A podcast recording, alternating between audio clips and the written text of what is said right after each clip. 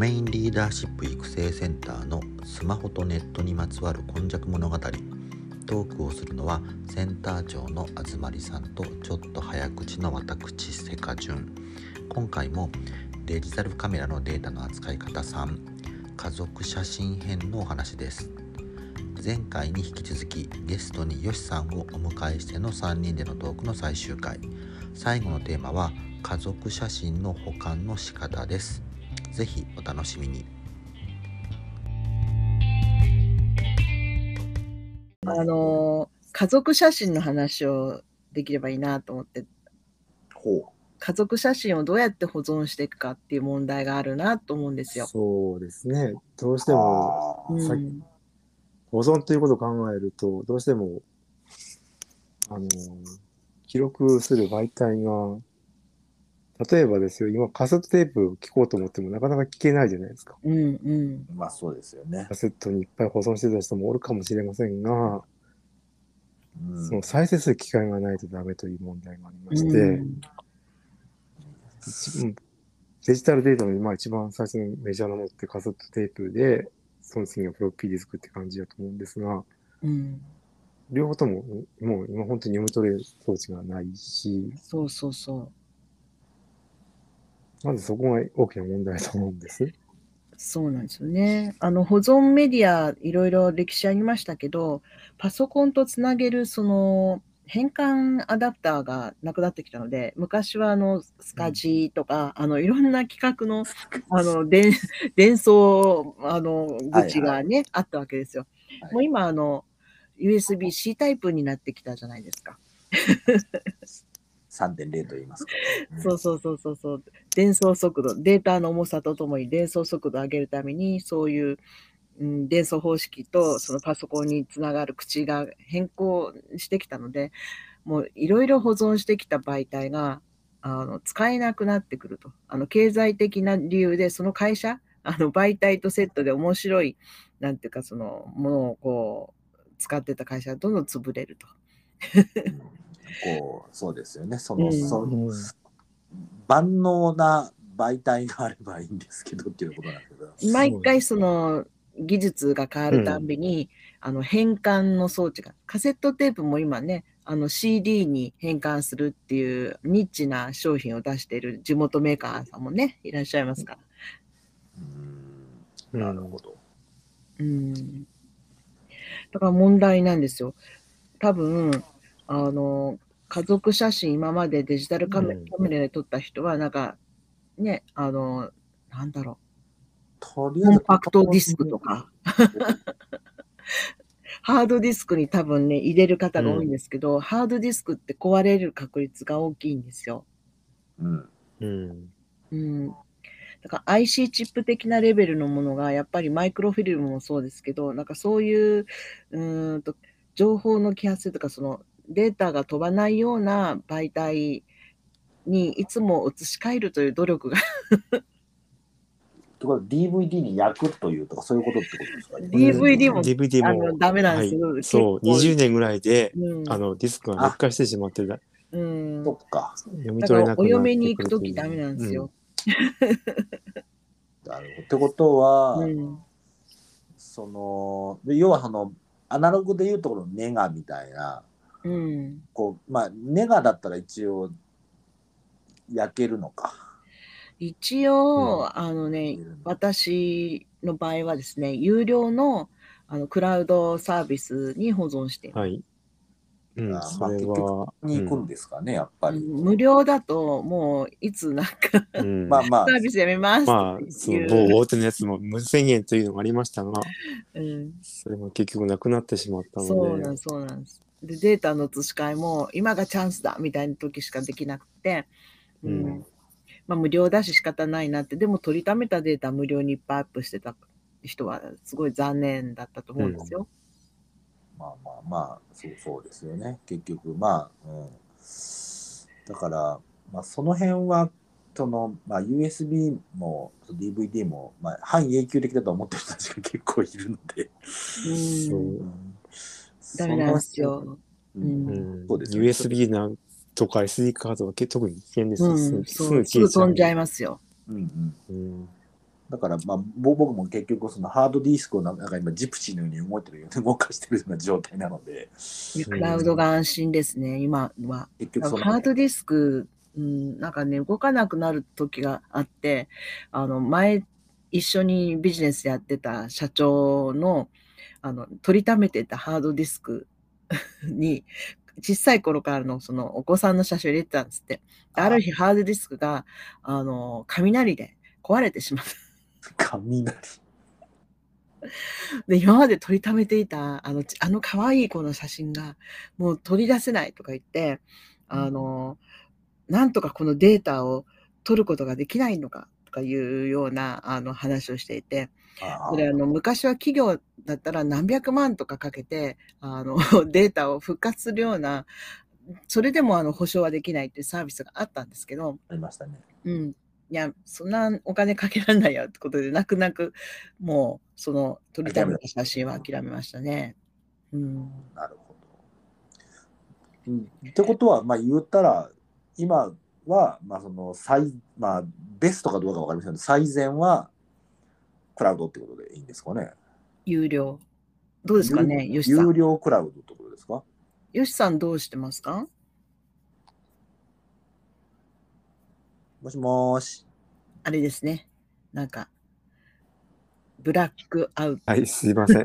なんか今、話してるとわかります。大丈夫です。はい、あ、はい。えーと、まず、とはい、聞こえてましたんで、えーと、お答えを。まあ自分のやってるのは、まず、クラウドに上げるのと、まず、有料のやつ一つと、うん。あと、ハードディスク2機に、うん。それぞれ、まあ、振り分けて保存になりますね。やっぱり、そういう、まあ、レイドで組んでる人もいるかと思うんですけど、うんとにかく、1機だけではとにかくダメで、うんうん。まあ、やっぱりバックアップ、まるまるバックアップ取ったディスクと2台、うん。せめて2台と、分散バックアップですね。うん、ぐらいはしないと、やっぱりちょっとうん。うん。残せる気がしないです、本当に。なるほど。プリントで残すみたいな手段を取ると引っ越しが大変ですもんね。なんかデジタルだからって気軽に膨大に写真撮撮っちゃいますもんね。家族写真でうんそうなんだから、一部はやっぱりでも本当に、うん。まあ、火事でもない限り、大抵、古い写真を残ってるものといえば、紙に印刷されたものなので、うん。やっぱりそれはやっぱり意識して、まあ、うん40目、4, 4つ目の手段としていうか、で、やっぱり少しはプリントするようにはしてます。あー全部が全部というわけにいきませんけれども。そうですよね。なるほど。だから私もその昔の家族写真とか残ってるのはプリントしたものですね。あの常にこうなんか思い出せる感じにあるのは。うん。なんかフォトブックみたいにあのデジタルからそのさ冊子みたいな感じでこうベストアルバムみたいな感じで あのフォトブック作ったりとか、はい。写真立てにねやっぱうん。うん、とかっていうプリントで、やっぱベスベストかなって思っちゃう。そうですね。やっぱ残せる、一番残すのはやっぱりどうしても紙になってしまうと思うんですけど。まあまあね、そのか飾るのも含めて、まあ、紙になるんだけど、うん。ただまあ本当に、その量はやっぱりたくさんは持てない。そうそうそうそう。う。うん。逆に言うと、やっぱりある程度こう、厳選していく必要があるっていうことなんですかね。本来は。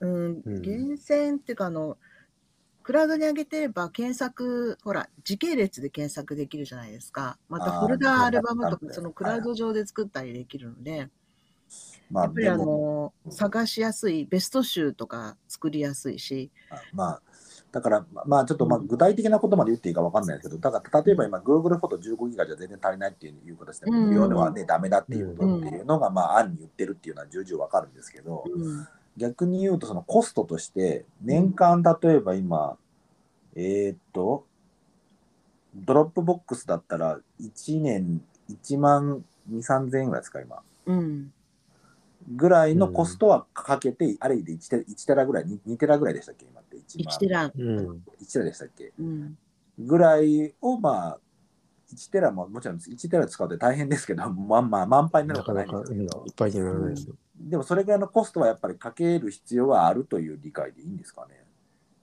うん、うんそれは人の価値観かな。うん。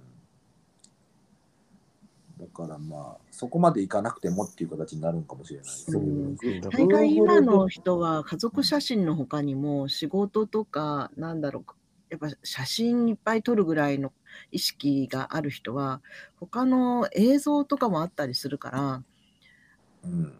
多分クラウドになってくるん。じゃないのかなと思うん。だけど、順々はどうなん。ですか家族写真どうしてるん。ですかまあ、それぞれ、あまあまあ、僕も基本的にはあの、はまあ、パソコン、使ってるパソコンとうんハードディスクとクラウドなんで、あのまあ、だから逆に言うと今、じ僕の場合、順番逆逆なんで多分あれやと思うんですけど、一旦スマホのやつは全部クラウドに上がるんです、全部。うんうんうん。あのまあえー、とドロップボックスのあのその有料じゃなくて無料のあある程度のあれがあるので、そこに一回上がって、うんそれをいるもんだけダウンロードして、うんハードディスク側とパソコン側に今置いてるって形なんです。うんだからどっちかというと発想逆なんですけど、皆さんで皆さんでいくと。だからそれを、まあその、その後どうするかっていう発想に今なってるんで、っていうところはあるんですけど。うんだから逆に言うと、ねその今、まあ、まあ、今たまたま子供が2歳とかなんで、その子供のが今最優先になるんですけど、うんで自分のは多分、その前、そのパソコンがダメになった時に、えー、とバックアップ取ってなかったことがあって、12、うん3年前のがさ最最最古なのかな？なので、2010年かのが最古なので、それをまあ一応そのパソコンとそのハードディスク側と一応クラウド側のとこと一応あのちょっと分散しながら置いてるっていう形ですね。そうですね。まあ、だからまあ、あの、まあ今のそのね、お金的なものも含めてなんですけど、だからその、どういうあれをするかっていうのと、うん。あの、どういう状況でプリントアウトっていうのをするのかっていうのって結構家族としては大事なあれなのかもしれないですね。そうそうそうそう。ちなんかその安心したいので、クラウドは、あの、iCloud と Dropbox と Google と3つ有料なんですよ。で、あの、iPhone で撮った場合と Android 系で撮った場合、デジタルカメラで撮った場合っていうので、あ、のそうの3系統があるんですね。うん。で、あの、統合する感じ、どっちもあのコピーできるようにしてある。はいはいはい。うん。だからさっきあの、ヨシさんが分散っていうところで、私分散クラウドで、まあ、どれがき、そのサービスが突然終わるかもわからないですし、うん。なるほど。でもまあ、本当に、その辺は逆に言うと、まあ、今ちょうど、その、まあ、ねもともと詳しい人とかは、まあ、DVD 飛ぶとかもね、もちろん重々分かってるんでしょうけど、うんあのそうじゃなくいい人が、ちょうどスマホとかが大体こう、は出てきて10年、十何年経ってきたら、ガラケーの人とかが十何年経ってきてるぐらいなんで、うんちょうどそういうことが起こってくるようなタイミングになってくる。そうなんですよ特にそのガラケーで写真を撮りためてらっしゃる方が、プリントで、あの、プリントして、あの、カメラプリントでプリントして、でもあの、機械にあの写真が残ってると。うん。どう、あの、スマホになるときに、この撮りためたガラケーに残った写真をどうするのかとか、まあ、でたまたまそのガラケーがその外にね、あの、保存できるような、あの、契約になってりゃいいですけど、まあ、変な話、うん。そのガラケーで残っとるんやとか言っても電源ずっと入れ入れ入れなくて置きっぱなしでいざ入れたらなんか、まあ、ないってことはないんでしょうけど、で、うん。昔のデータ転送みたいなアプリとかは、昔のパソコン持ってる人に、まあ、プロに転送してもらうしかないかなと思ったり。け携帯、ガラケーのなんで携帯のあれとかがあの契約も当然残ってないと思うので多分チップ化で動かすしかないでしょうからうまくうん。残ってても、なかなかの手間ですからね。で説明書とかならなかったら。そう、だからそういう話すると、もうガラケーで見るみたいな。何もせず、もうガラケーでみたいな。でももう一つあるのは、そのスマホの容量を圧迫していて、クラウドっていう発想がない人、パソコンも持ってない人っていうのが、やっぱスマホにずっと写真を保存していて、新しいスマホに変えるときどうしたらいいんだというね、うん、ま あそんなお話もありますよね。そうですね。今の iPhone は本当に視界簡単で、横に並べていくだけで新しいところにデータが移動しますけれども、うん。昔はパソコンがないと移動できなかったですし、そうなんですよ。あでもそのその発想が多分ねあんまりうん。シニア層はないので、本当スマホずっと残しといて、スマホで見るって感じですか、撮ったの。あのいやあ結局そのなんとかしなきゃとは思ってるんですけど解析施設施設が解決策がなくてでうんそれにあんまりコストをかける気もなくてそのまま放置みたいな話を話に結構なってる気がします、だよね。せめてプリントしたいよね、でもね。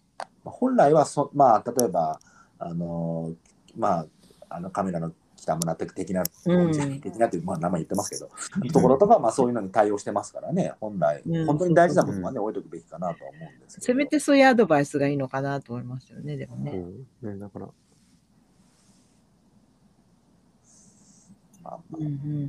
だから、うんなんかこう、これをすれば良いっていうものがあるわけではないし、まあ、価値観もね、部分もあるそうから、、価値観なんですよ。うん。そうですね、コストの問題もね、ありますからね。そうんの場で撮れて、みんなでなんか見せ合いしして、それと楽しめたらそれで満足っていう人もいますから、うん残すことに価値があるかないかはありますね、どうしても。そうですね。ただその家族写真はやっぱりあのね子供とかその世代を超えてこう交流を生む ファミリーの歴史なんでですね。結構まあいろんな価値観あるかもしれないですけどどうしても残してるとうん。うん。なんだろう。あったかい気持ちが残るかなって。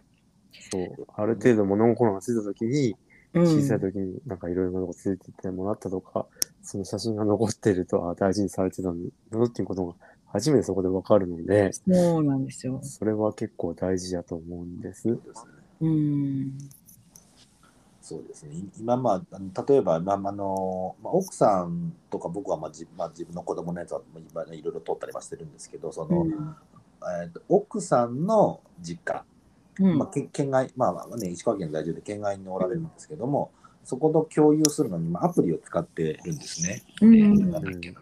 えっ、と、なんだったっけ。えっ、と、ベルノートだ。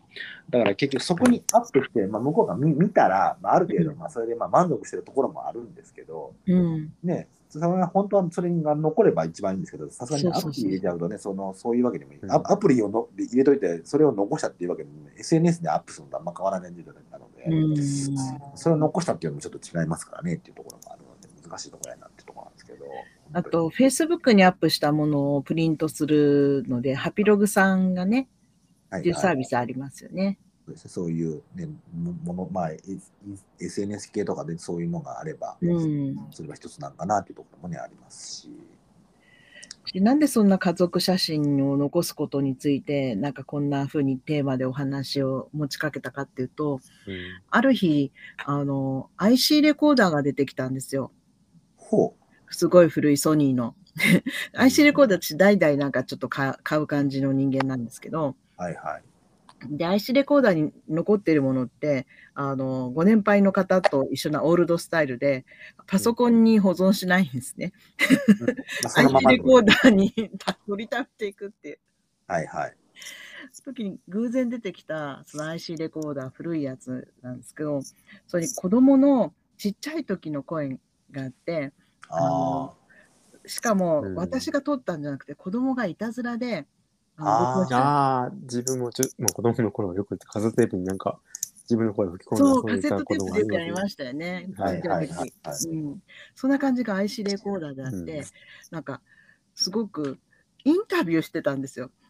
なんかうんおおうんうんなんかこうはいなんかこうぬいぐるみにああ、なるほど。すっごい可愛くって。でなんか、そしたら途中でこう上の子が邪魔しに来てうん。して、なんか私をママママって呼ぶ声がしたんですね。そのそこから先を私覚えてるんですけどあうん。その様子が IC レコーダーに入ってたんだと思って。非常にそのほっこりしましたね。なるほど、なるほど。で、なんかその普段の声みたいなのをを残すのがいいから、あのうん。普段の写真も撮れって言われて、うん。なんかそういうの残したわざわざと残してる写真とか何枚かありますね。うんうんううん。ん本当におむつ替えてるとことか写真そうそうそうそう。とかちょっと残してます。あのまあ記念写真も当然残してるんですけど、ううん。んなんかそういうのも確かにちょっと大事だなスマホのね、と思いますやっぱ気軽さと、そういうファミリーのその記録、ねが非常に相性いいし、なんかまた残しておくと、うん。こうほっこりするんだよな。それがまたお嫁に行くときに？みたいな。まあ、で、それそううん。まあ、今、今なんか特にね、そういうの、なんか動画にしたりとかね、そんなみんなで見ましょうみたいなね、そういう時間が、まあ、最近ね、ここ1、2年はちょっとあのコロナ禍で結婚式もままなりませんけども、前はそういうのも自分らも作ったんで、確かにそういうのわかりますね。本当にね、それからもうメタバースへという感じですかね。飛びますけども、そうなりますかね。はい。うん